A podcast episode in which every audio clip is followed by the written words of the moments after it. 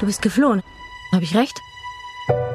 Das klingt, als hätte ich im Gefängnis gesessen. Stimmt das nicht? Nein, aber ich bin gegangen, ohne irgendjemandem zu sagen, wohin. Wieso bist du weg? Gott hat so viel von mir erwartet. Wir hoffen, dass ihr jetzt nicht geht, weil wir zu viel von euch erwarten. Im Gegenteil, wir haben drei gute Gründe zu bleiben. Unsere Film- und Serientipps für den 7. Mai. Was läuft heute? Online- und Videostreams, TV-Programm und Dokus. Empfohlen vom Podcast Radio Detektor FM.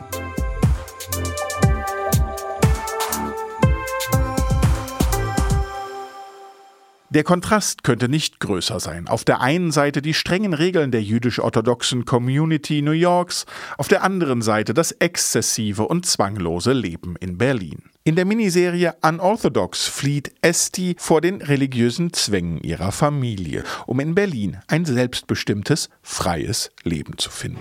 Ich bin anders wie die anderen Mädchen. Anders ist es. Da, wo ich herkomme, gibt es sehr viele Regeln.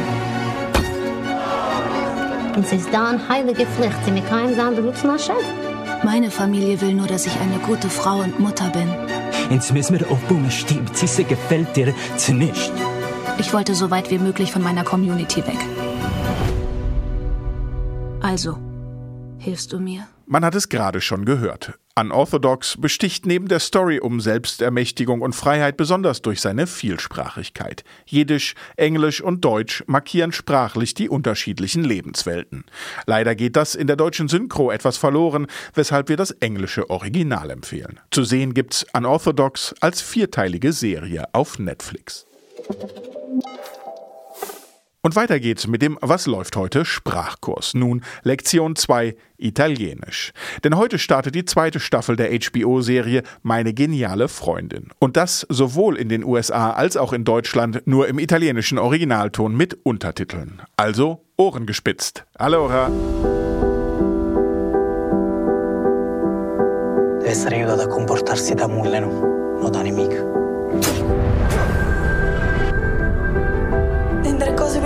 C'è sta sempre cose più piccirelle che fa schizza fuori. Elena. Le cose grandi sta qualcosa ancora più grande che può tenere prigioniero. Die Serie spielt in Neapel und erzählt die Geschichte der Freundinnen Elena und Lila, deren Leben sich in gegensätzliche Richtungen entwickeln. Und ganz nebenbei gibt es einen Einblick in die italienische Nachkriegsgesellschaft. In Deutschland ist die zweite Staffel der Serie Meine geniale Freundin ab heute zu sehen auf dem Streamingdienst der Telekom, Magenta TV.